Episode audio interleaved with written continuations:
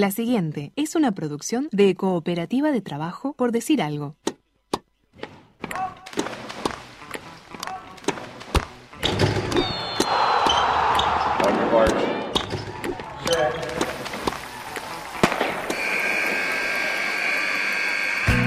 Hay deportes. Y en Por Decir Algo queremos hablar de todos. O de los que podamos desde este momento y hasta las 15. Por Decir Algo. Temporada 7. Temporada 7.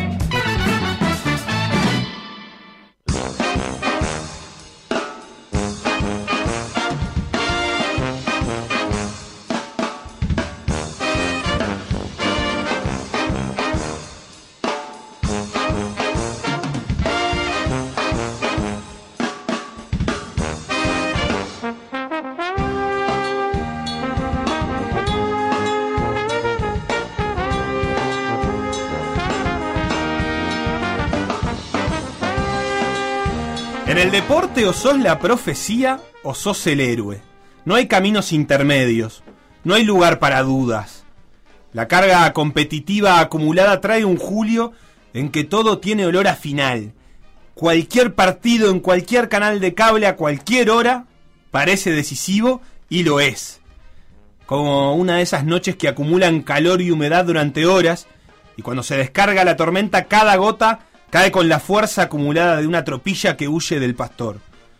Y en todo ese mundo de finales que se abre, parece que las opciones no son tantas. Solo hay lugar para lo inevitable o para la sorpresa. No parece haber nada en el medio. Sos la profecía, lo obvio, lo que se cumple. O para romper la profecía, su rival solo tiene el camino del héroe que rompe las cadenas y se libera de la atadura de la historia para poder así ganar ese partido que la profecía decía que tenías que perder. Entonces hay que luchar contra el destino. Y por eso Bélgica no va a poder con Italia. Si puede son héroes.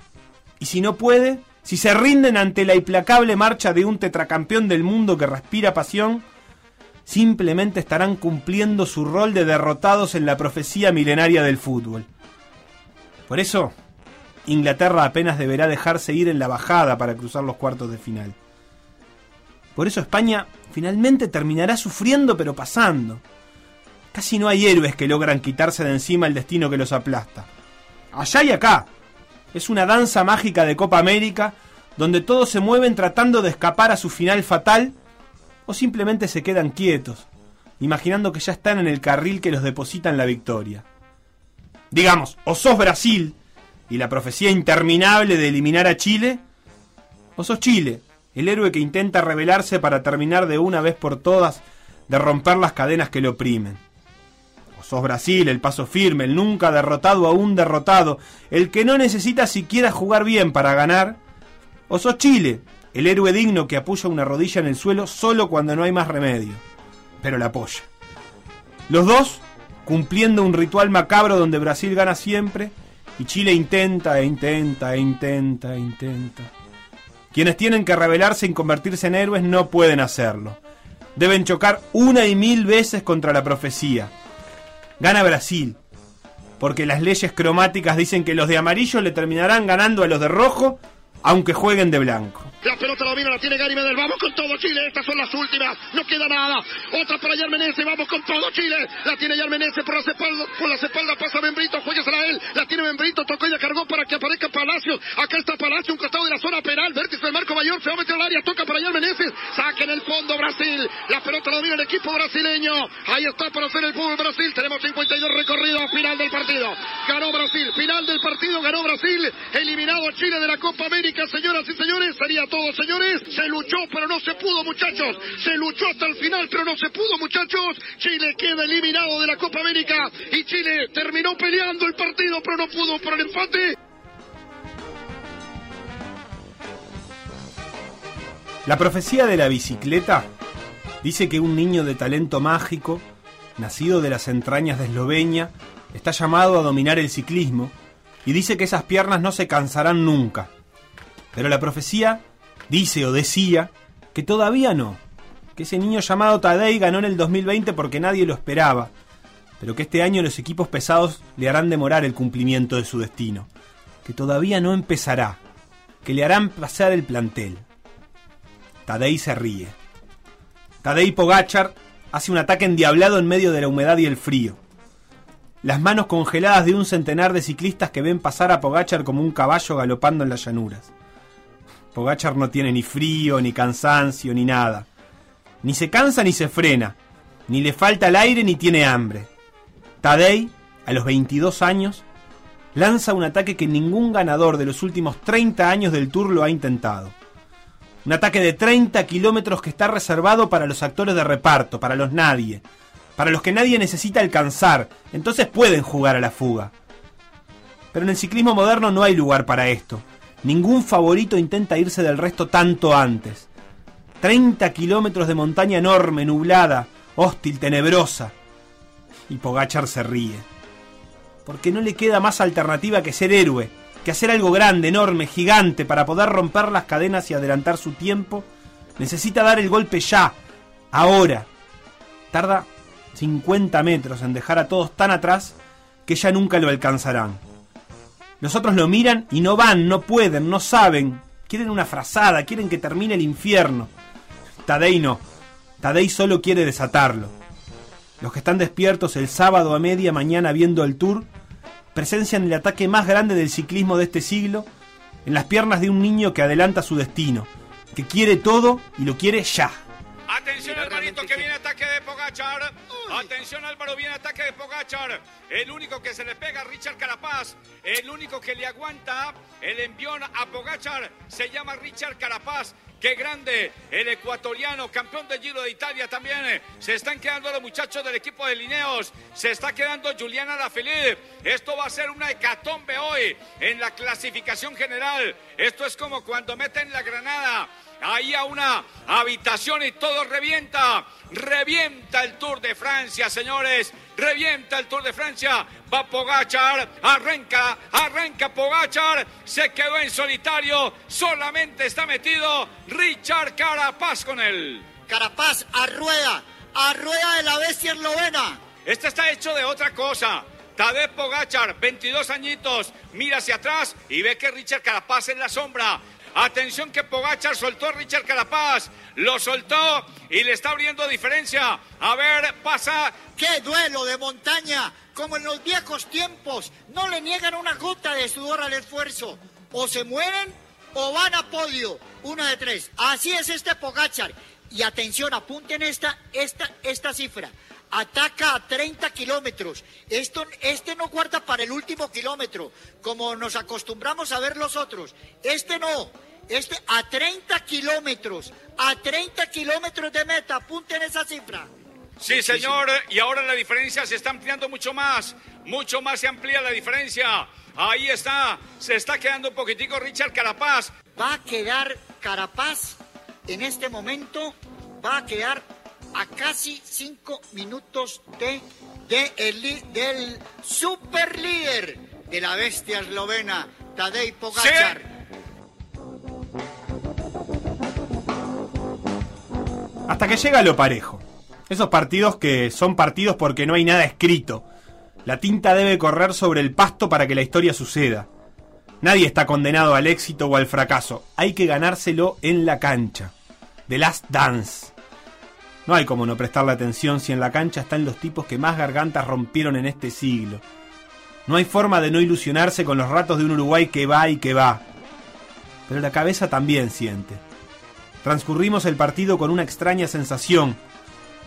Solo el resultado negativo dejará aflorar, quizás por demás, quizás más frustrados que razonables. Cuando Viña R y Ospina festeje, los cuartos de final volverán a ser una barrera demasiado alta la sensación que teníamos en el estómago, la que venimos teniendo, pero que recién ahora sabemos, es la de que el tiempo pasa, que 2021 no es 2011, y que 35 no son 25 y todas esas cosas. Y quizás nos duela por Suárez, que la toca poco y la toca mal, o por Godín, que en alguna queda pagando, o hasta por Cavani, que se siente más solo.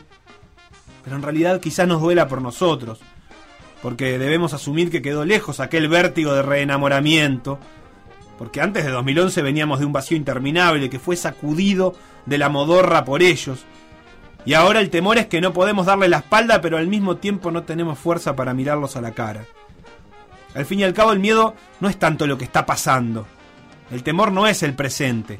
El temor es el futuro. Y sospechar que quizás no volvamos a ser tan felices. Está obligado a convertir para seguir con vida. Colombia hizo todos, Uruguay pateó tres y solo hizo dos. Ahí viene Viña, en 3-2-1, Viña con zurda, remata, tapó Ospina. Clasificó Colombia. Ospina levanta sus manos, lo dan como válido, ha ganado Colombia. Después de un momento de suspenso, Colombia por penales elimina a Uruguay en cuartos de final de la Copa América, falla Viña. Antes había fallado José María Jiménez, Colombia pateó cuatro penales, hizo los cuatro, Uruguay hizo solo dos de los cuatro que pateó y entonces por un global de 4 a 2, después de 90 minutos de resultado 0 a 0, Uruguay vuelve a quedar afuera en los cuartos de final de la Copa América.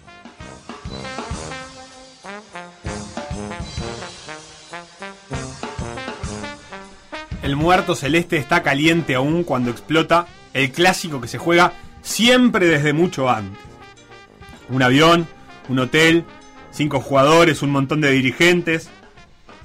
Uno no sabe si enojarse con Suárez, con el maestro, con Ospina, con Tealdi, con Nacional, con Peñarol, incluso con Pluna. Las redes sociales, para los que las navegan, los grupos de WhatsApp inevitables, la radio y la tele tradicionales, parecen el final de una película de zombies. Entre los cuerpos tirados y la catástrofe, camina gente buscando algo de sangre tibia para beber. Es un caos desmembrado donde tanto estamos a punto de echar a Tavares como al borde de ponerlo de dos junto a Godín. No sabemos a quién amar y a quién odiar. Los zombies aceleran por las calles, exigen cosas, proponen nombres, se alimentan de los que ya no pueden defenderse, buscan ventajas raras donde podría haber acuerdos. Obligados, los jugadores que eran amigos se miran de reojo.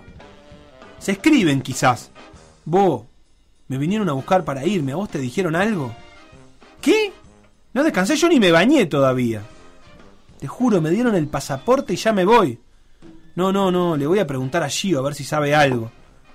Pero ¿qué importa? Los jugadores de la selección dejan de serlo cuando Ospina ataja y empieza a jugar un partido distinto. O eso parece. Es algo así como la liga universitaria. Llegan sin dormir, cansados, luego de larga gira. Los pasan a buscar y los ponen en la cancha. Clásico en cancha nueva, aunque es vieja, tan vieja que pasaron 92 años. El clásico de los aviones, el que andaba a saber qué lugar le guarda la historia. Porque lo de hoy domingo se vive con pasión total, pero con la certeza incuestionable de que será observado a la luz que suelte la sudamericana. El de Nacional, el hincha, sabe que de nada servirá este Ocampo picante y este Cándido punzante si no gana en 15 días. Y el de Peñarol se consuela con que nadie se acordará de nada si en un par de semanas la moneda brilla por la otra cara. Pero claro, para eso falta. Hoy es hoy. Y hoy, hoy, gana Nacional. La está bajando por aquel lado campo. Se le va su marcador. Pisa larga, se va de Acosta, tira abajo.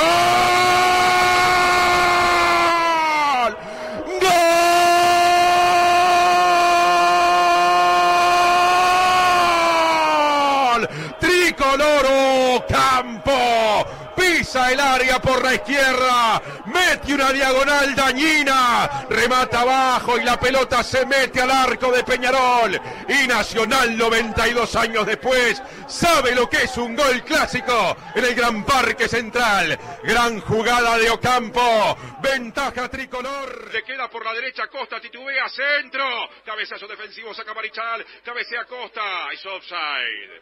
Levanta la bandera el segundo asistente Muniz y se pega a esa acción el pitazo final del árbitro Tejera. Se desploma el telón sobre el Parque Central. Ha terminado el partido. Ganó Nacional 92 años después. Los clásicos vuelven al Parque Central y en la blanqueada, que en aquel momento empezaba a ser barrio y había sido poco tiempo antes paraje.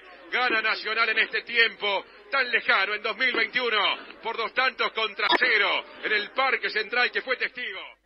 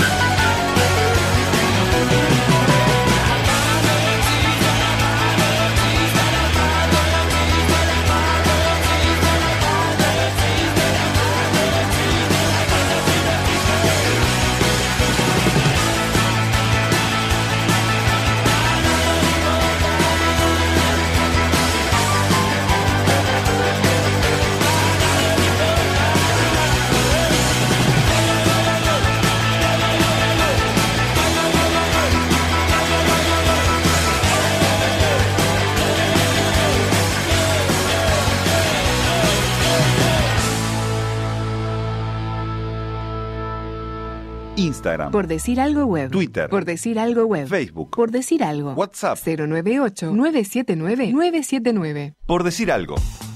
Conducción. Felipe Fernández. Sebastián Moreira. Y Facundo Castro. Producción y edición. Conrado Hornos. Todos los deportes. En Por decir algo.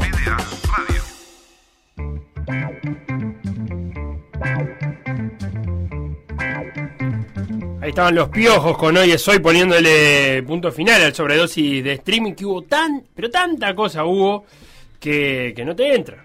Y para eso estamos nosotros, para complementar ese sobredosis de streaming. Ya te digo con un par de cositas. Se definieron todos los clasificados de básquetbol a los Juegos Olímpicos y los grupos son una preciosura.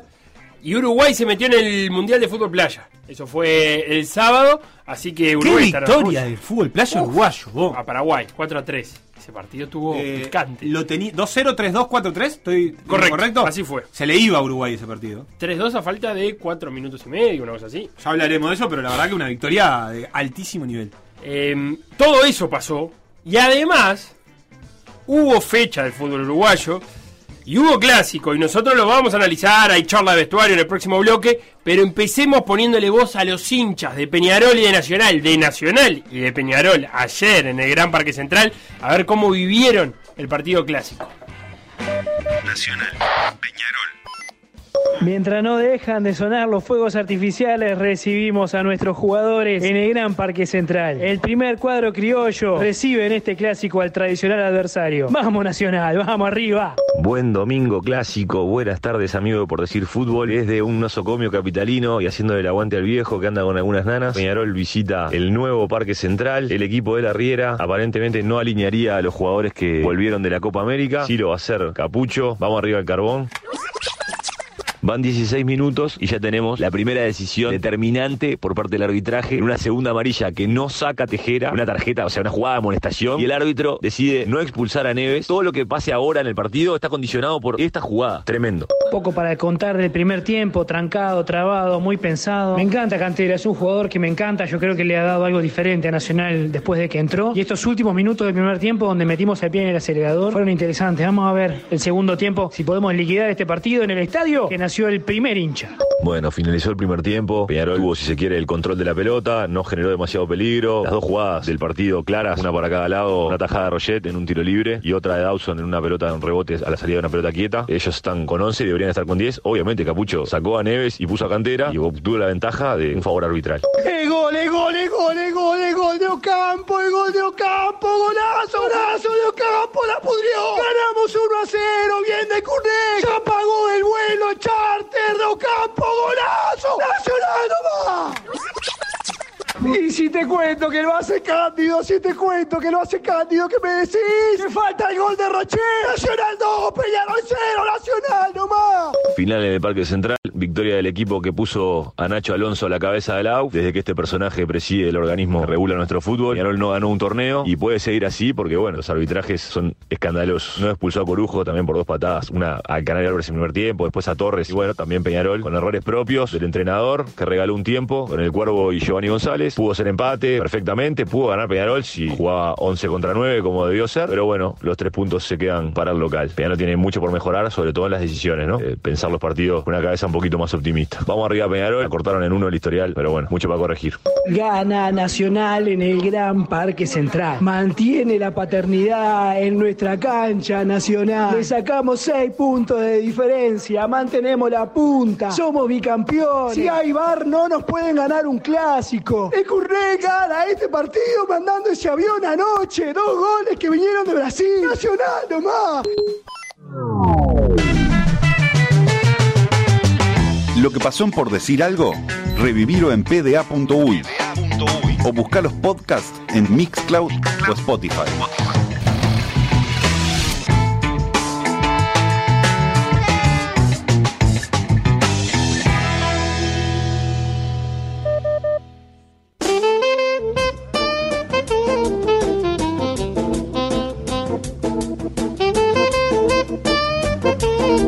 Despacio que tengo prisa y mucha cosa para hablar, así que vamos a meterlo en la charla de vestuario con el Matraca Gutiérrez. ¿Cómo andás, Matraca? ¿Qué tal? Buenas tardes, placer. Joaquín Noy, ¿cómo andás, Juaco? Hola, todo tranquilo. Bien, y tenemos a Pablo Castro también. Pablo, ¿cómo andás? Bueno, ¿cómo andan todos? Gonzalo, eh, Joaquín, todo, Felo. Buenas. Todo bien, de bien, bien, de bien. Bien, vamos a meternos en el, en el clásico. Tenemos dos temas para charlar, la eliminación de Uruguay en la Copa América y el clásico de ayer. Vamos a empezar por lo último que sucedió. Los quiero escuchar primero con referencia a los planteos iniciales, a la utilización de capucho de los tres jugadores eh, que vinieron de la Copa América, al planteo inicial de, de la Riera. Eh, ¿Cómo vieron ese arranque? Empiezo con Pablo. Bueno, eh, en realidad es como todo muy... eh, primero como, como hay que eh, tener una mirada sobre a, a qué le llamamos a analizar, ¿no? Porque eh, obviamente amerita un análisis sobre lo que se planteó, pero sobre todo esa, esa novela, ¿no? De los jugadores, qué, qué, qué influencia tuvieron y todo eso.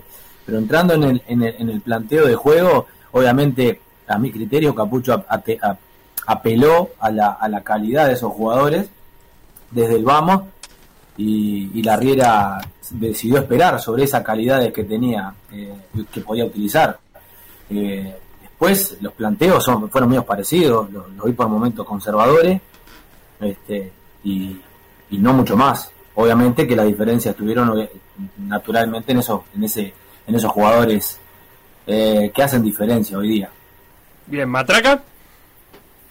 Sí, sí, un poco lo que dijo lo que dijo recién ahí, eh, que fueron parecidos, sí, los dos eh, esperaban en, en un bloque bajo, eh, el sistema fue diferente, Nacional fue como un 4-1-4-1 más que nada, y, y Peñarol con un 4-2-3-1, eh, pero después los dos optaron por defender con bloque bajo y, y tratar de, de meter salidas rápidas, con, los dos tenían jugadores rápidos, recién Nacional como a los 30 minutos por ahí se como que se animó y, y empezó a presionar más arriba y, y ahí no lo dejó no lo dejó salir tanto a, a Peñarol tan cómodo como por algún momento Gargano y, y Trindade agarraron la pelota un poco cómodo sin profundizar pero ahí la tuvo un poquito mejor que, que Nacional en mitad de cancha y fue un arranque bastante como, estu como estudiándose tratando de, aprovechar espacios y, y un poco aburrido, ¿no?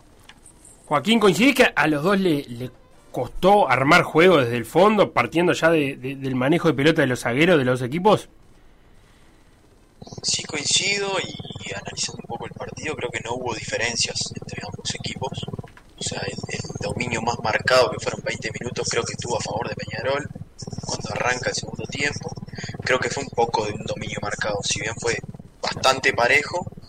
Y creo que hubo mucha paridad, mismo en las situaciones de gol. Y bueno, creo que en una entró y en otro no, pero creo que fue muy parejo el partido.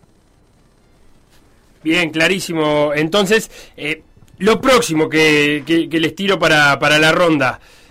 El manejo de los entrenadores eh, durante el, el partido. Eh, hay, un, hay un momento clave, me parece a mí, que es cuando Ocampo pasa a jugar por la izquierda, que es con la entrada de, Ale, de, de Alessandro, porque Ocampo estuvo jugando eh, por la derecha del ataque nacional, por la izquierda de, la defensa de Peñarol, y no había gravitado tanto, si bien había hecho sacarle una tarjeta a, Trindade una vez que Peñarol quedó mal, mal, parado, pero una vez que pasó a la izquierda es que se da la jugada del gol con la entrada de Alessandro. La Riera opta por poner a, a Facundo Torres y Peñarol empezó a jugar mucho más lejos de su arco, empezó a generar juego por, por la izquierda de su ataque. ¿Cómo vieron el manejo de, del partido y, y cómo creen que, se dieron las soluciones que buscaron ambos entrenadores? Vuelvo con Pablo. Bueno, el, manejo para, hacerlo dinámico y, y, yo creo que manejo interviene ahí, Capucho, primero una decisión ahí en el primer tiempo con la sustitución de Neve, porque sustitución de Neve que, que lo, lo, lo, saca de forma oportuna, creo yo, porque se estaba tornando muy... Se escuchan los gritos en el fútbol ahora y es como, como un chopamento este, de afuera de la tribuna, ¿no? Sabemos, y eso estaba generando eh, que le podía costar la tarjeta roja, ahí me parece que utiliza bien el cambio, lo saca, ahí hace, interviene directamente Capucho, y después con esas intervenciones que, que vos mencionás sobre los cambios de posiciones, eh, sí, pero para mí eh, se generaba, e-, era como una, como una eh, cambio de movilidad, ahora si se encontraba esa situación mano a mano con Campo, lo mismo que pasó con Torres, o sea, son desequilibrantes. Lo que único, lo uno, lo que me imagino que el técnico en ese, en esa función intenta buscarle que aparezca ese momento. Este, y sucedió con Ocampo, pero también sucedió con Torres. Lo que pasa es que no fue gol. Hay una jugada de Torres que tira un centro y, y Álvarez cabecea y no es gol, pero es lo mismo, es la misma, la misma secuencia que el final es distinto. Matraca. Sí, parecido. En, en algún momento del primer tiempo eh, Ocampo pasa a la izquierda y el mono lo controla bien y se da un par de, jugadas entreveradas ahí que le hacen un fago a campo y ese como que me parece que lo que estaba buscando también a veces lo hacen solo los jugadores también es como como buscar su lugar en, en la cancha sobre todo cuando es por afuera a ver en dónde te sentís más cómodo por dónde eh, gravitas más pero porque son momentos por cómo te marca por diferentes circunstancias del partido. Y sí como decía eh, lo hizo también Torres hasta el gol de Nacional fueron, fue casi todo de Peñarol y casi todo por izquierda. Eh, está, esa que dice del centro, hay un, un remate de Piquerés que, que pasa cruzado, que, le pega mal y no la toca a nadie. Digo, eh, son los dos jugadores más desequilibrantes y después están está las opciones que, deciden los entrenadores, que es como todo. Eh, me parece que a veces son acertadas. Yo escuchaba, decía, alguno ahí conocido que decía, ah, pero lo tenía que haber puesto de entrada a Torre. Y sí, pero si lo ponía de entrada y se moría, eh, no tenía que haberlo puesto de entrada. Entonces todo depende de si la pelota entra o no entra. Eso es la realidad. Para mí Torre a los 30 minutos estaba cansado. Eh, ya no fue el mismo de los últimos minutos que fue al comienzo. Digo, no sé si y- tenía que haber el entrado propio- tenía que haber entrado después. Todo depende de cómo se termina la jugada, qué pasa en ese momento. El propio Y Campo después llegó a decir en, en- luego en entrevista que él al final del primer tiempo estaba muy cansado, que Capucho le dijo, claro, seguí un claro. rato más, pero él mismo confesó que estaba muy cansado. Claro, y después los momentos anímicos te van cambiando también, de dame un poquito más y, ve que estás bien y, y todo, y todas esas cosas. Y después, eh, hablando así que estábamos hablando de los entrenadores, cómo hay decisiones a veces que, que- que te cambian los momentos, ¿no? Porque el cambio de Almeida, Hmm. eh, yo si yo mirando de afuera, yo decía, "Pa, va, ahora Capucho va a poner a alguien por derecha para, para ayudar a la borda, porque Peñarol por el único lado que atacaba era por la derecha. Sí. Y tenía que estar Alessandro haciendo un esfuerzo bárbaro, eh, Carrera ayudando también, digo, era el único lado que... Y hace el cambio por la izquierda, pone a Cándido más adelante y, y- y hace el golazo que hace, digo.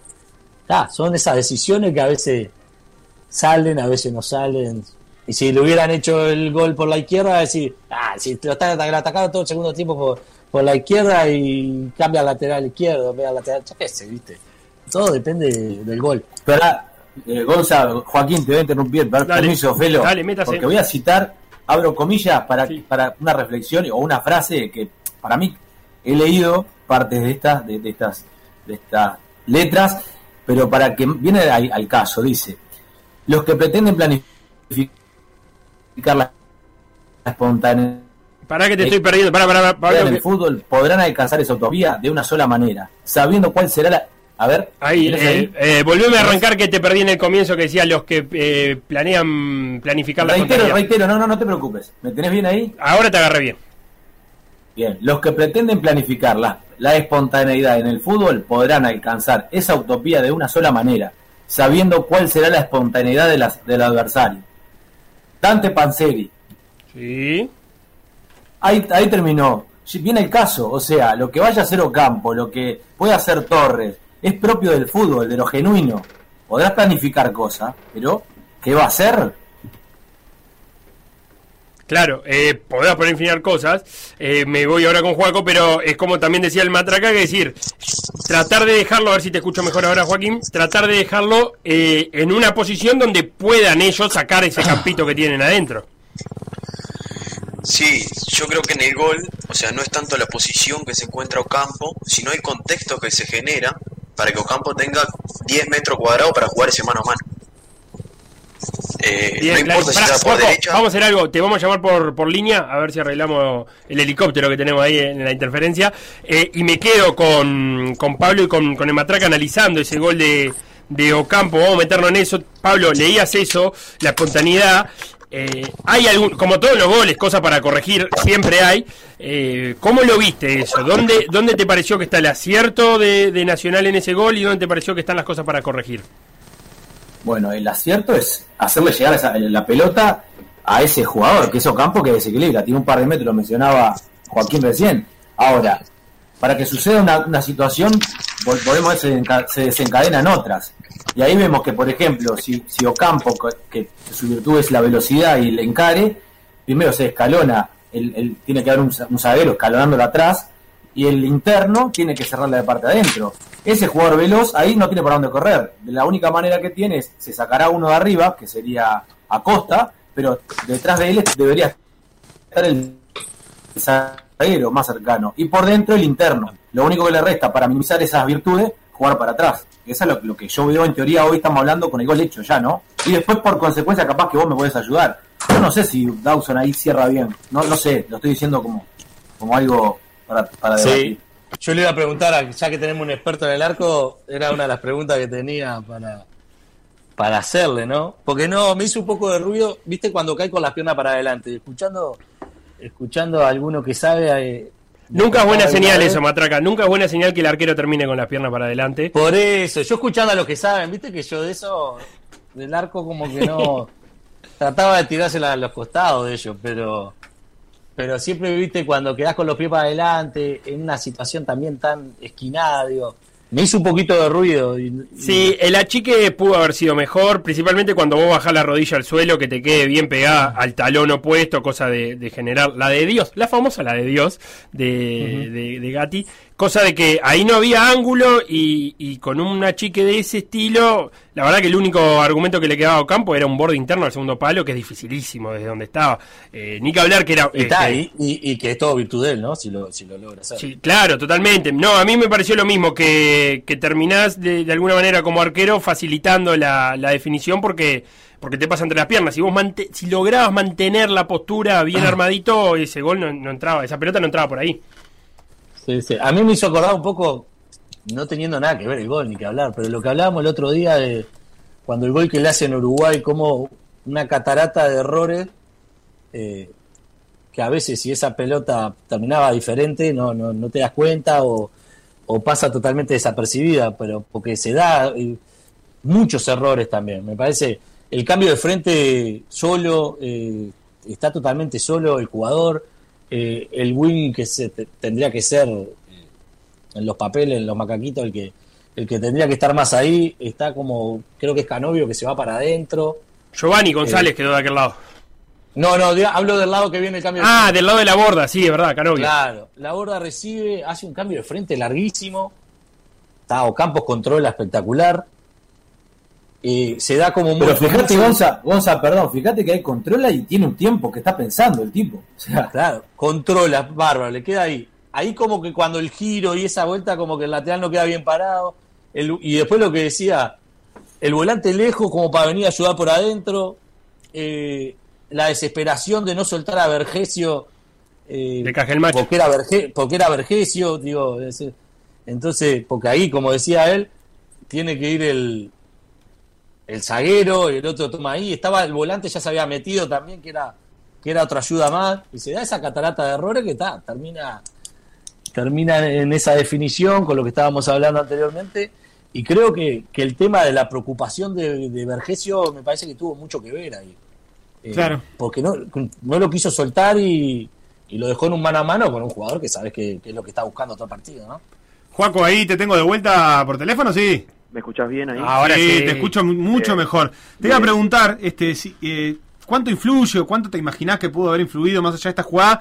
eh, que, que era, creo que la primera vez que Juan Acosta se enfrentaba a Ocampo en el partido. Había entrado hacía dos minutos y era como el primer mano a mano que tenía. ¿Eso puede pesar en algo, en estar un poco fuera de tono o no estar con suficiente concentración? ¿O ahí está la virtud de Ocampo de poder encararlo, irse y nada más que eso? Sí, para terminar de redondear un poquito el concepto que me quedó a la mitad de la pasada, o sea, cuando la jugada viene para la derecha, o sea, se crea densidad de jugadores por la derecha, entonces quedan lugares débiles. Entonces lo que hace que quede Ocampo mano a mano contra cualquier lateral derecho del fútbol uruguayo, que es una zona, es débil, o sea, si estamos mano a mano con Ocampo, sea Juan Acosta o cualquier lateral derecho del fútbol uruguayo, es complicado, y con espacio, mucho más difícil. Eh, no creo que haya sido por, por Juan Acosta, o sino por el contexto que se crea. O sea, Ocampo en el primer tiempo había tenido jugadas, había tenido que correr 40 metros para poder acercarse al arco.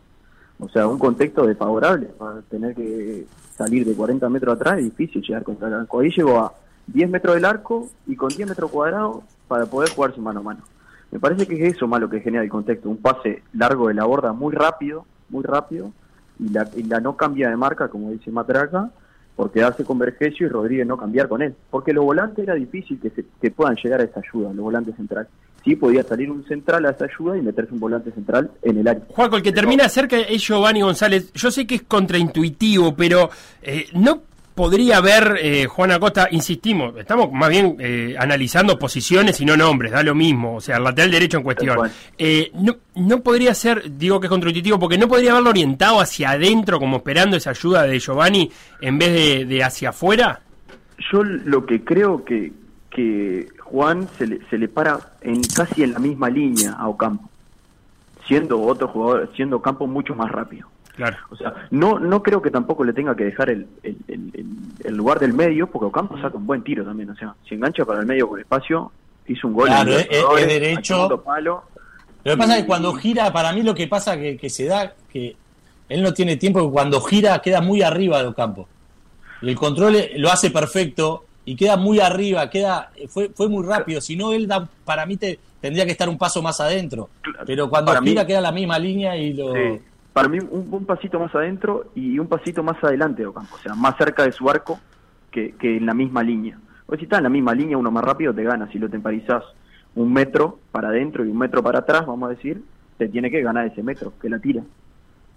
Claro, clarísimo. Y eso pasó en el, en el. Bueno, algo más que decir en este gol que. No, que- a que todo esto y, sumándome a lo que decía Matraca es también Ocampo define de puntín, le pega en la pantorrilla a Dawson, eh, un tiro que era el primer palo y se termina metiendo en el segundo, o sea, también es, parte de, de todas las consecuencias que se van generando, ¿no? Este, A, a ver, a ver, hago, un, hago una- un aporte más sobre el lateral, las marcas. Cuando el lateral se perfila y viene uno que lo va a encarar, alguna vez tuve la, la posibilidad de jugar ahí, no sé si, le- no, recuerdo si lo hice feliz o no, pero lo hice.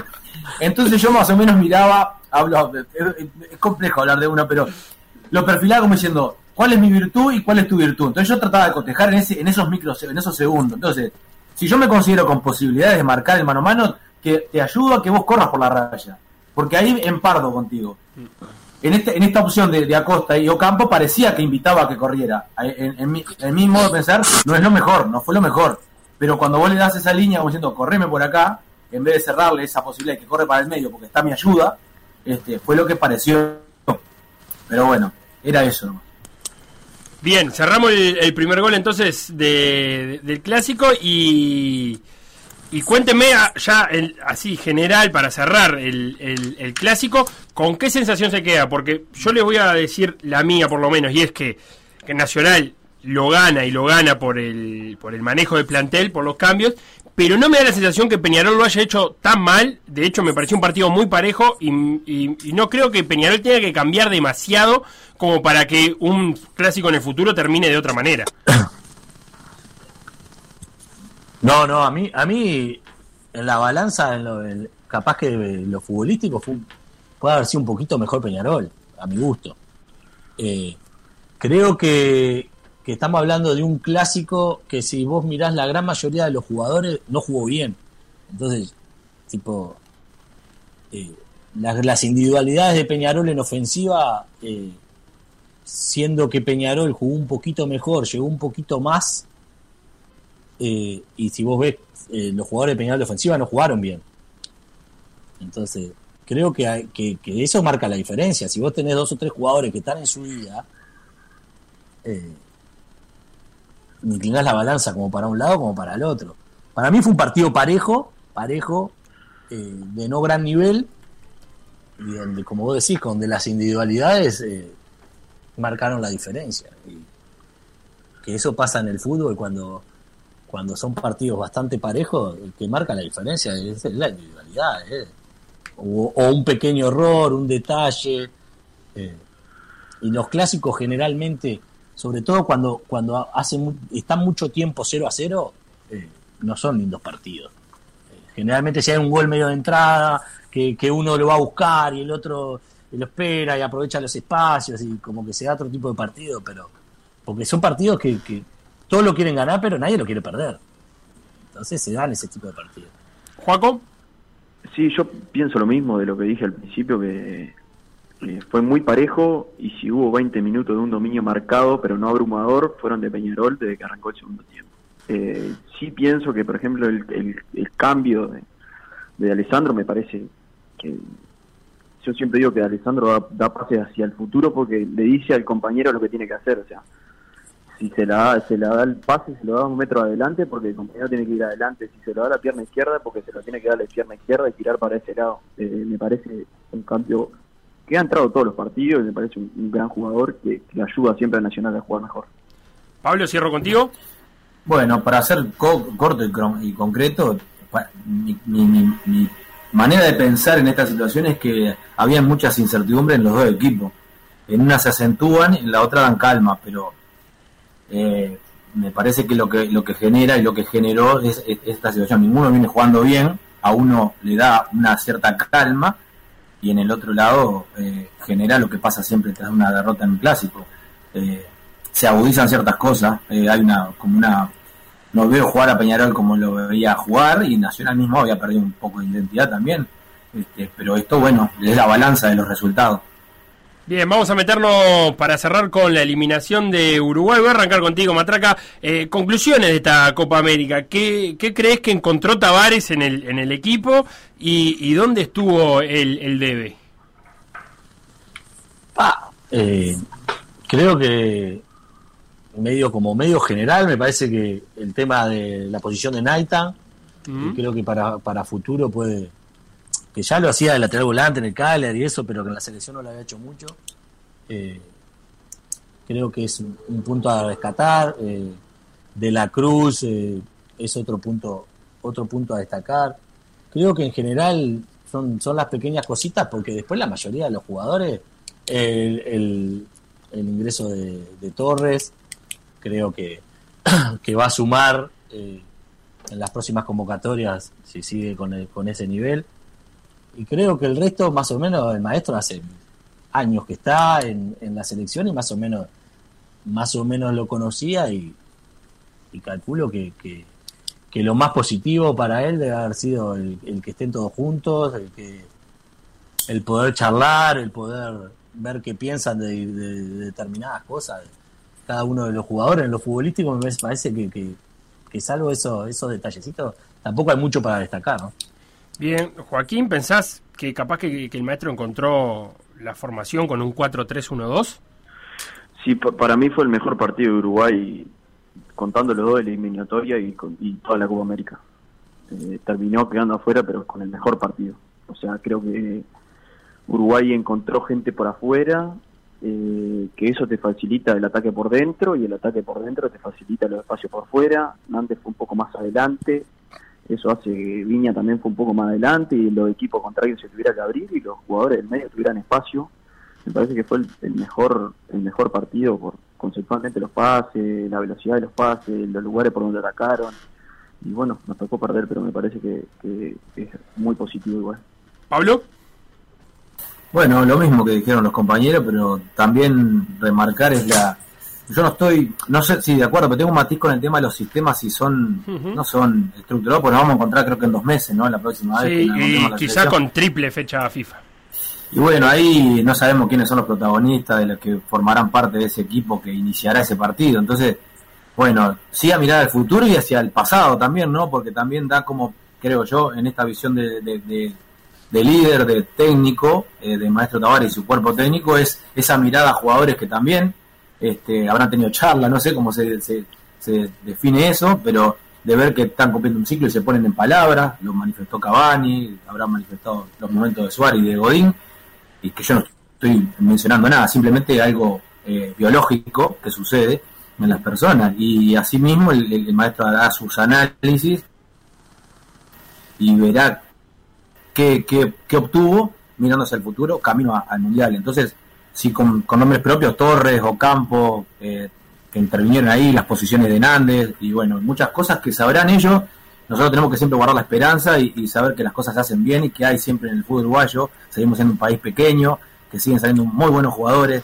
Esa esperanza tenemos que mantenerla. Y sí, también dio lugar a que salgan, como todo siempre digo, de este lugar del deportista técnico y vincular al fútbol, personas que lo único que hacen es hablar cosas que, hacen para atrás en vez de para adelante. Eh, la última redondilla de esta charla de vestuario, que, que está espectacular. Eh, en los últimos 20 años, Uruguay disputó nueve tandas de penaltis y nada más, de penales, nada más ganó dos, dos de nueve. Eh, es un tema, es un dato llamativo. Eh, ¿Qué piensan ustedes de esto? Que me parece que históricamente ha sido un, un- un- un pro- por lo menos un tema de preocupación en el fútbol uruguayo. ¿Quién arranca? Que hable Gonzalo, que pate- habrá pateado más penales que nosotros. Sí, pero se necesita mucho para una definición. No podía bater. tanto. No, ¿qué te iba a decir? Sí, sí. eh, la verdad que me, me, me hicieron un poco de ruido esos números cuando, cuando me los pasaste. Eh, es, no sé por dónde, por dónde eh, buscarle la vuelta. Creo que una puede ser una de las razones puede ser el, el grado de tensión con, con que manejamos nosotros ese tipo de situaciones, pero no. Claro, pero estamos, estamos de acuerdo que estamos de acuerdo que no es un, un y tenían otra soltura. Claro, eso es verdad, pero, pero- tenemos, de acuerdo que no es un dato muy normal esto, que perdamos No, dos de no, por nueve. eso te digo que me hizo un ruido bárbaro, no.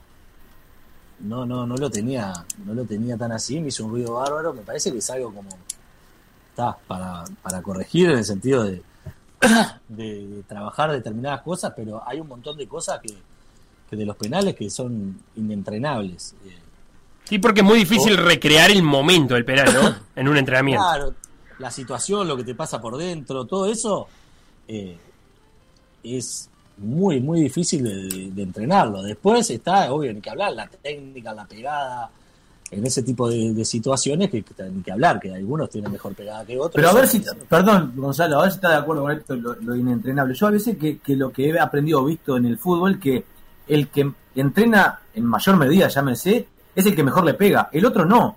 No, No, no, no, Y, y es un déficit eso, ¿no? Porque digo, en alguna instancia de esta eh, se cuenta con el que no pega habitualmente.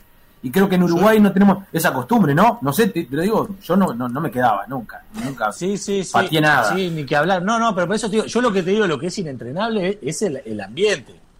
Después la pegada, sí, y está, y hay jugadores que, que saben que le pegan mejor a un lado, al otro. Eh, eso, eso, la técnica, la pegada, es, se entrena, es en- totalmente entrenable. Lo que no es entrenable es lo que va a pasar por, por adentro tuyo, eh, cuando hagas todos esos metros llegando a, para el punto penal con todo lo que se te viene arriba. Eso es lo único que no es inentrenable, lo otro sí. Y, ni que hablar lo que decís vos, hay que, hay que resolver mejor el tema de, patear más, de, entrenar más y, tratar de, que no sea algo aparte a la hora de llegar a esa, a esa situación, que sea algo que, que está entrenado, que tengas buenos pateadores eh, y que ta, a la hora de definir situaciones también sea un punto más cuando vos definís, eh, pongo a Pablo, pongo a de matraca, eh, que sea un punto más a sumar, ¿no? Claro, Juaco, en algún momento eh, creo que hubo algún proyecto picando que era, por ejemplo, que en formativas, ante un empate, se jugara un- una tanda de penaltis, solo para tener un ganador moral, digamos, no que diera un punto más, pero por lo menos para que haya en una instancia más de patear y que de última el jugador llegue a primera, habiendo pateando varios penales, pensando en esto, en los que no son habituales en patear penales. Comparto con Pablo que para mí es entrenable y, y va a achicar ese margen de error. O sea, no sé cuánto, pero lo va a achicar seguro, porque cuando te pones a patear tiro libre mejorás, y si pateas un penal, también vas a mejorar. Y lo otro que creo que lo que te pasa por dentro también es entrenable. O sea, hay técnica para un... no para los jugadores, no estoy hablando para los jugadores de Uruguay ni nada de eso, pero hay técnica para un control emocional, para bajar un poquito el estrés, y me parece que todo es entrenable y ayudaría en, en esa situación, no por no por la definición de Uruguay, sino en la generalidad de las definiciones de penales. Joaquín Noy, Matraca Gutiérrez, Pablo Castro, muchísimas gracias por esta charla de vestuario de día lunes bien cargadita. Gracias a ustedes. Vamos arriba, Felo. Abrazo. Vamos arriba, buenas tardes para todos. Chao, que pasen bien. Por decir algo. decir algo. Instagram. Por decir algo web. Twitter. Por decir algo web. Facebook. Por decir algo. WhatsApp. 098-979-979.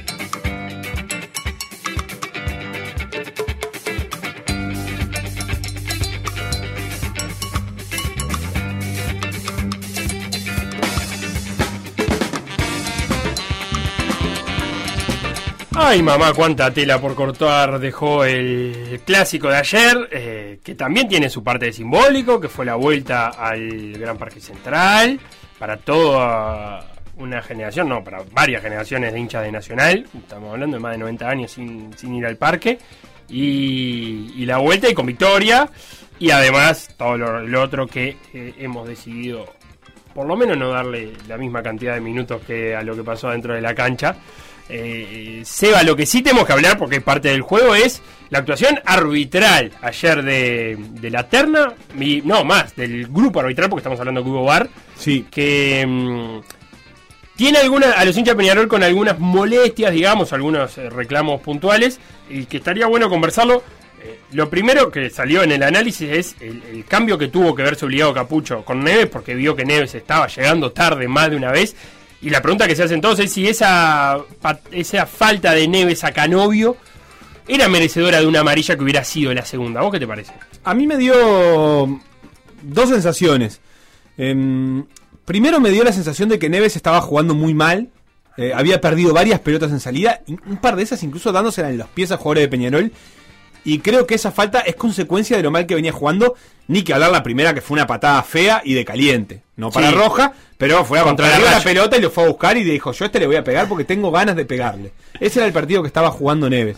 O sea que no es lo único que lo obliga eh, a Capucho. Esa bien, si fueron 20 falta. minutos muy malos. So- fueron 20 minutos muy malos de Neves, como creo que no ha tenido, y en un partido muy importante. Yo creo que si Neves estuviera jugando muy bien, le hubiera llamado y le hubiera dicho, ojo, por favor. Ya está, no vamos Este, porque, porque claro, pero eso, eso es lo primero. Lo otro creo es que eh, todo existe en un contexto. No me quiero poner filosófico. este, yo creo que como, como concepto general entiendo alguna molestia del hincha de Peñarol, pero creo que en el contexto del partido las decisiones fueron mayormente este, coherentes, por lo pronto. Y creo que esa falta que sucedió ayer, hay dos contextos contradictorios que hacen que la veamos distinta. El primero es que en el fútbol uruguayo se sacan muchas amarillas por esos FAU. Eso me parece Bien. que es así. Claro, Yo creo pero- que se saca ese FAU, recibe ¿Has visto ese mismo FAU? veces. Claro, has visto ese mismo FAU amonestado. Yo lo he visto, vos lo Que has no quiere decir que esté bien. Que no quiere decir que esté bien y ni tampoco quiere decir que esté mal, ¿eh? Digo que es un foul que habitualmente puede ser amonestable en el fútbol uruguayo. Porque es cerca del área, porque si bien va a jugar la pelota, llega tarde, entonces no la disputa, efectivamente no la, no la disputa. En fin, puede- ha sido amonestado.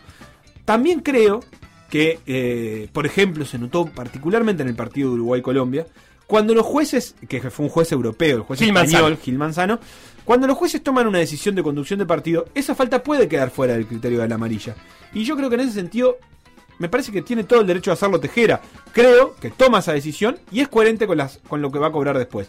Hay faltas que están muy lejos y que, eh, es decir, la primera falta de Neves, no hay criterio de arbitraje que te la deje fuera de una amarilla porque No. es una patada muy fea. Eh, y, pero esta sí hay un criterio de arbitraje. con extremada violencia, Sí, ¿no? tiene ganas de pegar. Va directamente a pegar. Esta no le va directamente a pegar. Yo creo que eso es importante. Neves va a tratar de puntear la pelota, llega tarde, no la puede disputar. Es decir, no es que toca la pelota y después toca el jugador.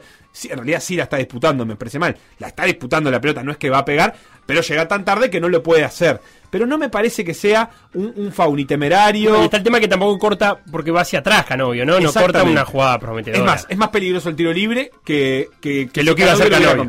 Claro, Entonces yo entiendo la decisión por la que Tejera eh, termina no expulsando a Neves. Eso es lo que quiero decir. Eh, Yo después entiendo que haya hincha Peñarol que digan, vos, estoy cansado de ver gente que le sacan amarilla por esto. Y también es posible que Tejera, si Neves no tenía amarilla, se la sacaba. Porque Sí, había claro. hecho otro foul, porque lo que sea, y la saca. Y eso también es parte del arbitraje y, parte de marcar un tono. Claro. Sí, Eh, parte lo- de la escala de partido. Entiendo la- las dos posturas, pero creo que es el toro que marcó Tejera del partido. La otra que quería preguntarte es la mano de Corujo ante tiro de no me acuerdo quién de Peñarol. Eh, ¿Fue de Torres? No, Torres que- tocó atrás y sí. habrá sido del Canario, posiblemente. Sí, que efectivamente le Bueno, pega, me- le me- pega me- la mano. Sí, esa, Eh, esa jugada fue chequeada por el sí. VAR. Fue una de las dos jugadas que se apreció eh, gráfica del VAR en la transmisión. dijo, Eh, eh, yo creo que no es mano, este, me que- parece que, que no, no es cobrable, no se presta a la, palo- a la polémica. Este, efectivamente le pegan la mano a Corujo. Eh, primero que nada, me, me parece, y, y no hay una toma conclusiva, pero me parece que la toma que está de fre- eh, que está desde el lugar que tira el de jugador de Peñarol, Mm. se nota que, le que un poco incluso le pegan el muslo a Corujo este, y se desvía. Eso en general ha quedado bastante saldado de que cuando hay un desvío en la mano, en el, en el Mm. cuerpo del jugador, se termina este, entendiendo que la distancia a la que cambia la trayectoria de la pelota es tan corta que el jugador no le da tiempo de retirar la mano. Entonces, eso es un argumento. Y el otro argumento es que a mí me parece que la pelota, que si bien Corujo no hace nada por retirar la mano, tampoco hace nada para que la mano vaya al lugar. En términos generales. eh, Y está en una posición natural. Sí, está en una posición natural, aunque la posición de la mano de por sí no justifica. eh, el cobro no de la mano, porque si vos tenés la mano en una posición y no la retirás cuando viene la pelota pudiendo hacerla, te pueden cobrar penal. Yo creo que en este caso no hace nada, pero tampoco me parece que esté tan obligado. Es de muy cerca y muy fuerte el tiro. Y no te pareció que era para llamarlo tampoco a Tejera, porque no lo llamó el bar. No, El yo creo que, que, que si Cosa que es de agradecer eh, muchas veces, porque si no estamos hablando de 5 o 6 minutitos. No, yo creo que no, Espera. porque no es no, tan- no llega ni siquiera para mí a ser una jugada de interpretación. Porque si la pelota se desvía y el bar lo vio tan más claro que lo que tienen las cámaras, nada, creo que queda bastante saldado con eso. Eh, quizás si Tejera hubiera hecho un gesto de que vio la mano, hubiera, eh, eh, hubiera sido más tranquilizante para todos. Él no la vio y eso es lo que me parece que Ah, puede hacer bien. que el bar lo podría llamar. Él no la vio la mano, ¿estamos de acuerdo? Porque si la ve, hace gesto de mano Sí, sí. y dice, la vi. rebota, pero no sí. tiene no es sancionable. Él no la vio. Entonces ahí sí puede quedar el matiz de decir, de que le dijeran, che, mirá que le pegó en la mano, querés verla porque le pegó en la mano, hay un desvío, pero le pegó en la mano. Entonces puede haber una charla. de Y la última que quiero conversar es la patada que Corujo le pega a Torres, que cuanto más la veo, más roja me parece. Al principio- la primera la ves y decís, bueno, está patadón fuerte. Ahora, cuando la empezás a ver, la verdad es que eh, pone en riesgo, en mucho riesgo, el físico del rival. Sí. Hablamos de una plancha que va de arriba hacia abajo, le termina comiendo el tobillo, que, que el árbitro la ve, le- la- lo amonesta, pero ahí me generó la duda si no era para que el VAR lo llamara, porque dudas de roja podía tener el VAR. Sí. Sí, bueno, a mí en la transmisión me- yo me quedé muy atado a esa jugada. De hecho, después de la transmisión, cuando Santi, Guzmán y Tincho se pusieron a conversar, ellos estaban muy como más preocupados por la primera amarilla que no le sacaron a Corujo, que pudo haber sido. Y yo hasta entendí que estaban hablando de la segunda, porque la verdad que a mí me pasó lo mismo. Viéndola, es una cosa que en la cancha no se ve, este, y el juego evidentemente creo que no lo ve. Viste que lo que se ve es como que Corujo se lo lleva puesto con mucha fuerza y mucho ímpetu y que es para amarilla. Notoriamente por eso, este, porque va con, con fuerza desmedida, entonces debe ser amonestado. Pero me da la sensación de que él claramente no ve ese pie. Y ahí sí puede ser tarea del bar decirle, mirá, que además de la fuerza y el cuerpo, él levanta la suela de una manera que impacta en el tobillo, en el empeine, que lo pone en riesgo. Eh, a mí al principio me dio la sensación de que estaba bien que no lo llamara porque era el tono de partido que había marcado Tejera y me sigue pasando eso. Cuanto más la veo, más me da la sensación de que por lo menos debieron haberlo consultado. Eh, es una jugada que se da sobre la izquierda, el partido va 0 a 0 y, y que termina. a- es porque agarra tobillo y agarra empeine. Con- Sí, le raspa el tobillo y le acaricia eh, los cordones. Más que le acaricia, le raspa los cordones. Con la pierna en, en el suelo, además. creo que, de todas maneras, creo que no fue. em, no fue a pegarle esa plancha. Yo creo que él no la levantó tanto. Pero la levantó lo suficiente como para, para generar un peligro. Es que en el, Quiero decir, en no el- es que le va a pegar una patada No. con, el- con la suela y dice este lo parto al medio. No, No, me parece. la primera eso. impresión parece la verdad eso, que, que en realidad lo cruza más, más arriba, más, más cadera, y decís, "Ta, esa pierna no llegó a tocarlo, pero claro, cuando lo ves, ves que la pierna derecha, Corujo, efectivamente lo tocó a Torres. Sí. Y, Sí, pudo. pu- La verdad es que lo pudo haber echado. Porque si lo puede- echa, Principalmente porque me parece que es demasiado riesgosa para el físico de Torres en este caso. Sí, O sí. sea, lo pudo haber lesionado. Similar a otra jugada que creo que es que es Marichal que se tira eh, contra el piso, abajo, eh, a trancar y que protesta mucho, este, antes de esa, cerca eh, en la, en la salida izquierda de Peñarol, y que también Marichal va con la suela ex- totalmente eh, extendida, pero muy paralela al piso y muy pegada al piso, y yo creo que eso lo salva. Pero también son jugadas muy, muy de límite, porque ahí si la levantás 5 centímetros de más, eh, podés fracturar a ¿Vos un- no a estarás hablando de la de Trasante? Trasante, no Marichal, trasante. Que él dice, toco la pelota, que es verdad, la Sí, toca, pero... pero lo, lo arrastra y, y toca la pelota porque la lleva la suela muy pegada al piso, lo cual, bueno, es un mérito de él porque es parte del control de su cuerpo, pero perfectamente en esa barrida de 4 metros, si se te levanta un poco lo haces pelota. Entonces ahí también hay que tenerlo en cuenta. Y lo otro, que lo último que te quiero decir, Felo, me sorprendió mucho, pero mucho, la, una jugada de bar que Ocampo en cara, que aparece la gráfica de bar, que aparece todo, Ocampo en cara, eh, No, Acosta la baja, eh, le pega en el hombro, la pelota pica, la agarra a campo y la jugada termina de repetirse ahí, como si lo que estuvieran revisando es la mano. Y lo hablo porque fue en la transmisión oficial, eso tuvo imágenes oficiales de VAR, Ujú. digamos, con gráfica de chequeo VAR, chequeo VAR. Cuando en realidad la polémica surge después. De hecho, los jugadores de Nacional levantan los brazos en el área eh, pidiendo eh, un penal posterior. Este, que es cuando controla. Y eso no entró dentro ni siquiera de la repetición. Claro, Y lo sorprende que, muchísimo. lo que mm, reclama Nacional es un, un presunto agarrón de Acosta Sí, cuando a algo Campo que se se le va. puesta, algo, no Y sé. vos decís que la, que La repetición termina con Acosta la imagen no, todavía era el mono Pereira. Todavía era el mono. Termina con la imagen de Bar antes. Y, sí, y Y, no me da la sensación entonces de que están revisando. No sé, quizás no fue así, seguramente revisan todo, pero digo, obviamente. A mí me da la sensación que no es mano. No, no que es mano, no es un mano hombro. Pero claro, tenés razón. Ameritaba por lo menos que la repetición siga hasta lo que, hasta el agarre. La si- polémica no era la mano, la polémica era lo otro. Y si justificaba la caída, si el agarre ese, si el contacto ese fue demasiado para, para dentro del área. Y dale, no, No, sí, no, no, no, tenemos no, iba a cerrar. Te iba a decir no, otra cosa no me sigas más que tengo que repasar eh, toda la fecha porque uh, toda no, porque queda jugar todavía hoy lunes y mañana martes. Pero vamos a los hinchas de los demás partidos que hubo este fin de semana. Linda tarde, sábado. Después de viajar 6 horas, a veces tomado 50, 60 litros de alcohol para llegar a Lubilla, ¿eh? Y ustedes todavía no me pagan los pasajes. Esta vez me toca estar de casa. Empieza la era Payas. Y bueno, hizo algunos ascensos importantes. El señor Tinta Brava los puso en la Sudamericana para decir, miren lo que hago, pero no los pongo. Y bueno, ejemplo, Pereira, Sosa, Amado, Da Rosa. Partido difícil. Qué envidia que tiene Euro- la Eurocopa, ¿eh? Con el Lubilla. Qué divino está el campo. Toda la suerte para Nachito, che. Final del primer tiempo, con una llegada, un gol, ya está, 100% de efectividad, ¿verdad? No, mentira, la verdad estaba pensando cuando el gol, digo, a los 28, digo, la única jugada que tuvimos fue ahí, un centro ahí, digamos, que, que Mauren, que se le escapa el defensa y Mauren no la puede agarrar y después no tuvimos llegada al arco. No se puede pedir mucho, si ganamos 1 a 0 ya está. Qué partido, eh. Qué divino. Hoy lo que importaba era ganar. Hace ocho años que no se gana. Imagínate que si estaré viejo que fui esa vez. Es confianza. Hoy era llegar a ganar y es confianza. Ya está. Ahora hay que pensar en el progreso. Difícil, la está peleando abajo y nosotros también. Había que ganar. Y está, se ganó.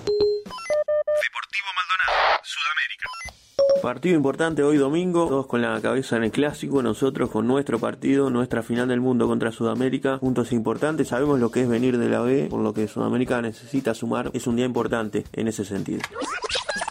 En el momento que estábamos mejor, un saque rápido del arquero de Sudamérica, muy bueno. Encuentra a Mouche, centro al área. Gamarda la mandaba a la tribuna, creo. Y la pelota da en la mano de, de Lima, no ligamos una. Penal y gana Sudamérica 1 a 0. Cuesta arriba ahora. A ver cómo reacciona el equipo de Paladino en desventaja. En este momento le están cortando los brazos a Paulo Lima. Escuchen. Insólito, los dos penales que cobra Mota, ninguna intención de jugar la pelota con la mano de Lima, la voluntad es lo que se mide, en ningún momento hubo movimientos antinaturales que dieran a pensar que fue mano deliberada. 2 a 0 gana Sudamérica, dos penales inventados por Mota. Veremos qué pasa en el segundo tiempo, ahora hay que salir a buscar, más allá de que los penales no fueron, el equipo no jugó a nada en el primer tiempo, 0-2. Y pasó lo que podía pasar, ¿no? Con el equipo jugado en el ataque, contragolpe de Sudamérica, no estamos acostumbrados a jugar así, yendo a buscar, presionando en campo rival, todo eso se debe trabajar, ¿no? La presión tras pérdida, el bloque alto, bueno, no estamos acostumbrados a eso, nos agarraron a contrapié de contragolpe, la manejaron bárbaro, y Camarda pone el 3 a 0 para Sudamérica, liquidando el partido. Queda terminantemente prohibido sacar la línea de 5 de la institución atlética Sudamérica. Se terminó acá, cortamos la mufa, muy contentos. Ahora, bueno, por fin, a seguir y tratar de sumar lo más que se pueda, por favor. Bueno, golazo, golazo del Boston. Tocamos la pelota bien de lado a lado, la verdad, increíble. Tremendo golazo lo mandamos. Vamos al Boston. Bueno, terminó el primer tiempo acá en el Saroldi. La verdad que jugamos precioso. Da, da- da para asustarse porque es algo fuera de lo normal. O sea, veníamos bastante bien, pero no veníamos ligando. Hoy nos faltó capaz que meter un golcito más ahora en el primer tiempo porque por suerte River no la vio. Nos falta un poquito más ahí al borde del área y vamos a parecernos al Liverpool que quiere nuestro nuevo técnico, el, el Chocho. Es este. Así que bueno, vamos arriba al Boston y a ver qué pasa ahora en el segundo. Vamos arriba. Bueno, terminó el partido ya hace 5 o 10 minutitos. La verdad que me voy recaliente, no podía mandar ni un audio. Lo que el tipo ladrón que es este Jimmy Álvarez le regaló un penal arriba, no había pateado al arco en todo el segundo tiempo. Y le termina dando un penal y el empate que la verdad que no, no se lo merecía por ningún lado. Seguimos errando goles nosotros también, nos mandamos cada una. Era un partido que lo teníamos que haber liquidado y no lo pudimos rematar y nos terminan empatando. Así que seguimos sin ganar. Vamos arriba el Boston, pero así, porque la verdad que se jugó muy bien, se tocó bien la pelota, se trianguló, se hizo todo. Hoy anduvieron volando. No, no sé qué le pasó, pero muy bien el Boston. Vamos arriba. En el Saroldi River y Boston River empataron 1 a 1. River empató absolutamente de pedo. Arezzo en la última jugada de todas metió un penal, no inventado porque era penal, pero salido absolutamente de la nada. Boston River nos dominó completamente del minuto 1 al 90. Nos jugaron mejor, miraron mejor el medio de la cancha, tuvieron más ataques, defendieron mejor, absolutamente todo. River sacó un puntazo. ¿Por qué? Porque no mereció nunca obtenerlo. Preocupa porque parece ser un retroceso al arranque. Esperemos que sea solo un partido. Viene el clásico con Wanderers y hay que mejorar un montón.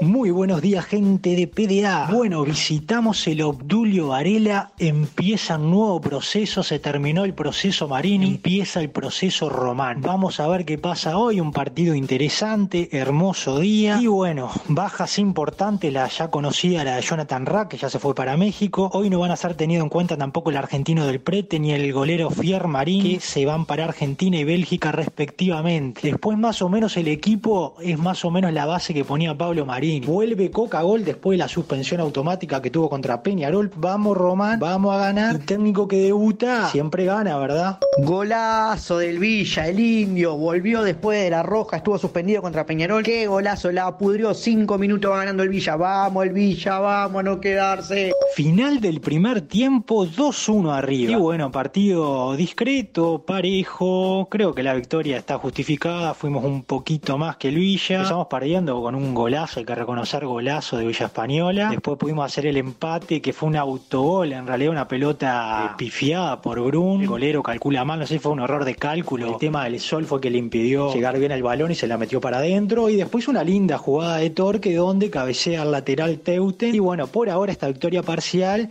Bueno, van 70 minutos del partido. Eh, difícil, difícil para Villa Española. 3 a 1 gana Torque. Arrancamos bien, arrancamos ganando, cosa que no había pasado. A los 28 minutos ya Torque había empatado y ahora en el segundo tiempo 3 a 1. Difícil, difícil para Villa Española. Le cuesta mucho el último pase y llegar. Tuvimos por errores de ellos dos o tres chances, pero la definición nos está matando. Vamos arriba al Villa, esto sigue, vamos, vamos. Terminó el partido y bueno, 3-2, linda victoria, me quedo con la victoria, como siempre, sufriendo al final, nos descontaron a la hora, técnico que debuta, gana, se cumplió y bueno, vamos el Torque a seguir ahí arriba, vamos muchachos, vamos el club. Final del partido, Torque gana 3 a 2 con Villa Española que mereció en el segundo tiempo hacer algún gol y lo consiguió en el final. Bien por la perla, es bueno siempre que los nueve sumen, vamos arriba al Villa y esperamos Deportivo Maldonado la semana que viene. Vamos arriba.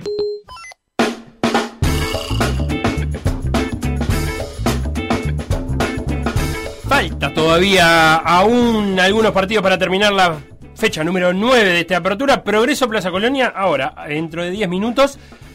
17.45, clásico de Cerrito de la Victoria. Cerrito Rentista, mañana a las 3 de la tarde. Liverpool Wanderers. Seba, tablas. Tablas de posiciones que tienen a Nacional como líder en exclusiva del torneo apertura. 20 puntos en 9 partidos jugados. River tiene 17 en 9 partidos jugados. Plaza puede alcanzar a Nacional. Como vos decías, empieza a jugar dentro de 10 minutos en su visita al Paladino. Tiene 17 puntos. Si gana, queda primero junto a Nacional. Si empata, será único escolta. Y si no, compartirá con River. Esperando lo que pase con Liverpool el martes, que tiene 16 puntos y tiene su partido pendiente. El Montevideo City Torque llegó a los 15 con 9 partidos jugados. Peñarol 14 con 9 partidos jugados. Wanderers 14 con 8 partidos jugados. Hasta ahí lo que están peleando arriba, te diría. Bien, liquidamos Ahora el descenso todavía no, No, no, no. no. La- Déjame liquidar el fútbol que tengo algunas cositas para decirte. La primera, Uruguay se metió en el Mundial de Rusia de Fútbol Playa. Finalmente perdió la final. Finalmente perdió la final. Iba a decir, finalmente entró Brasil, Uruguay y Paraguay, que le ganó a Colombia por el tercer y cuarto puesto. Son los mismos tres participantes del Mundial pasado por Sudamérica. Uruguay jugó la final el domingo en un partido bastante apretado. Terminó perdiendo 3 a 1 con Brasil. Eh, llegó a estar 2 a 1, faltando poco. Y el mundial se juega el 19 de agosto, comienza en Moscú, en la Plaza Luzhniki. El jueves se sortea el fixture. Así que ya conoceremos, ya están todos los, los equipos clasificados. ¿El jueves? ¿Dijiste? Este jueves. Este jueves. Qué lindo, qué lindo. Fixture para Uruguay que vuelve a ser subcampeón en una eliminatoria como hace dos años. Lo otro, básquetbol. Se terminaron sí. de jugar los preolímpicos. Y ayer hubo jornada de definiciones. Ayer el que ganaba iba a los Juegos Olímpicos, el que perdía a su casa. Eslovenia le ganó a Lituania 95 96-85 en Lituania. Y por primera vez desde que Lituania se llama Lituania, no va a un Juego Olímpico. Sí. Eso logró Doncic y compañía. Dedicaba sabrosa esto, que dice que no decís nada de la caída de Yugoslavia. No, no. la ah. Alemania le ganó a Brasil 75 a 64. Italia le ganó a Serbia 102 a 95. Y República Checa, la República Checa que estuvimos a un tiro de eliminarla, se impuso entre Grecia 97 a 72. y se metió en el Juego Olímpico también. A un tiro Uruguay y a un tiro Canadá en la semi de eliminarla. ¿También? Estuvo dos veces a un tiro. Canadá le ganó en alargue. Si, Coqueteando con el peligro. 103 a 101, si no me equivoco. Este, increíble, increíble la República Checa, que de todas maneras venía a ser un gran mundial. O sea que en ese sentido tampoco eh, es, es la sorpresa por República Checa, sino por todo lo que tuvo que sufrir. Sí, los, los grupos quedaron, mirá esto. o Y sea, pará, y dijiste lo de Italia y Serbia, yo así Sí. no te escuché. Pesadísimo. Pesadísima la eliminación. Pesadísima. Es, es una catarata de sorpresas. El actual eh, medallista de plata. El último medallista de plata Serbia. Eh, debut olímpico para República Checa y para Eslovenia. Para Sí. los dos. Eh, está bien, como eh, hablando con el Facu tenía razón. Como países son bastante nuevos. Como para tener un gran historial de Juegos Olímpicos, sí. Pero bueno, Eslovenia eh, es la posibilidad de Doncic de, de meter una medalla. Porque no creo. A las grandes estrellas no se le da mucho porque hay que coincidir calendario, las lesiones. O sea, no es Sí, muy común. Pero a Doncic le preguntaron en la conferencia de prensa qué prefería, si ganar un oro o una final, o ser un, o un anillo de la NBA o un oro Sí. olímpico.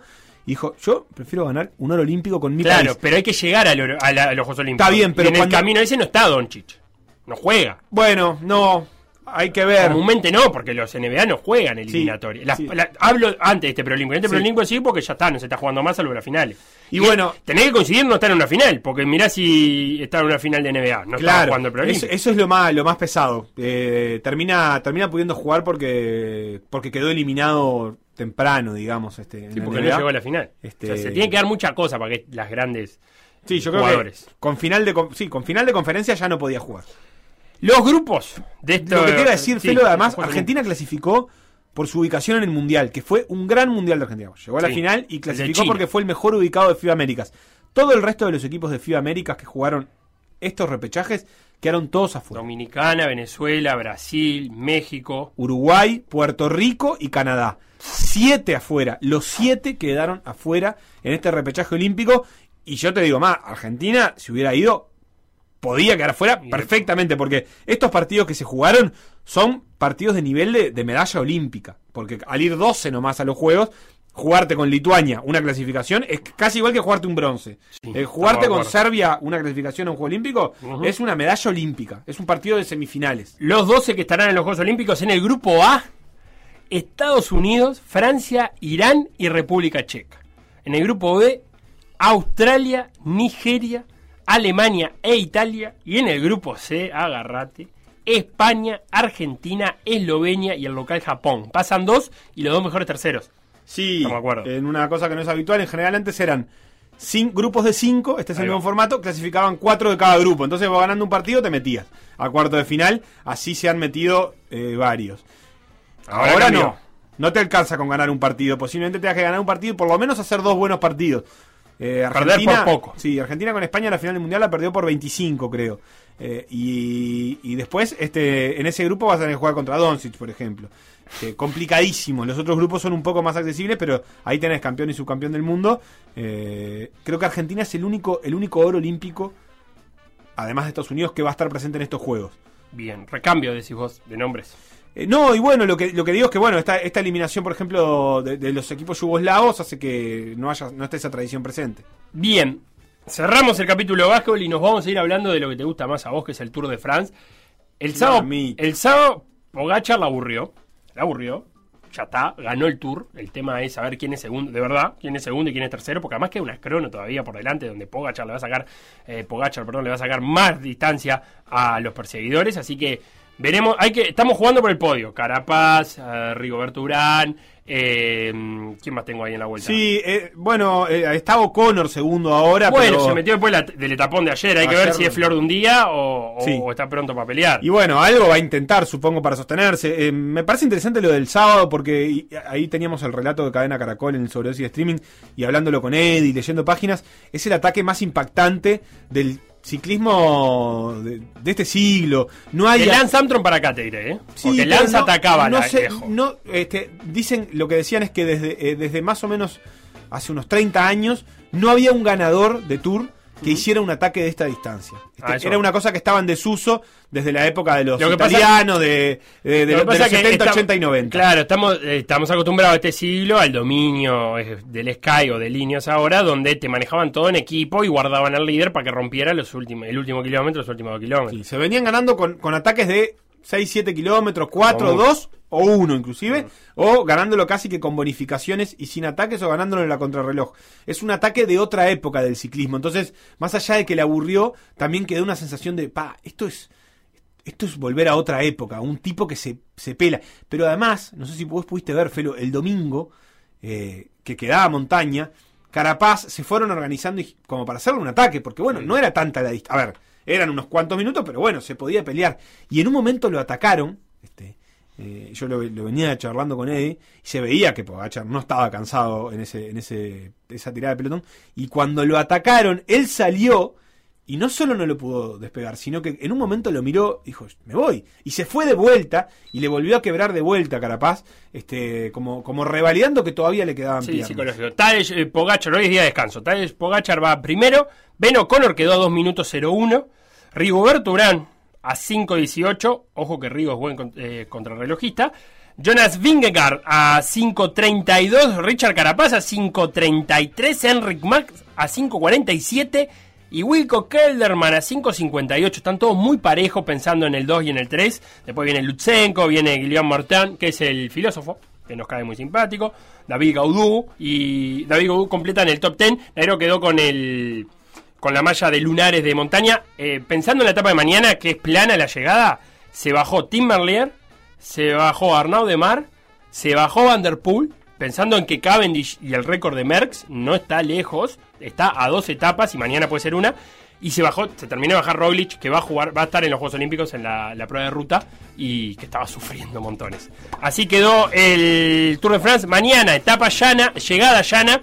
Cavendish a dos victorias del récord de Merckx y si quiere tiene no tiene tiene dos tiros más mañana y los Campos Elíseos la última etapa. ¿Por qué? ¿Después qué? Y después llegan todo para arriba. ¿Toda llegada a montaña queda en el medio? Y si no ¿Dos semanas de montaña entera? o si no llegan montaña llegan en una bajada o llegan después de un... Mark Cavendish tiene un- una subida de, de primera categoría y ya queda afuera, por más que sea a 200 kilómetros de la meta. Así que no le quedan muchos tiros, veremos mañana cómo le va al bueno de la isla de Man de Mark Cavendish. Ataca por decir algo de lunes. Quedan con todo por la misma plata. Nosotros nos encontramos mañana. Chau, chau.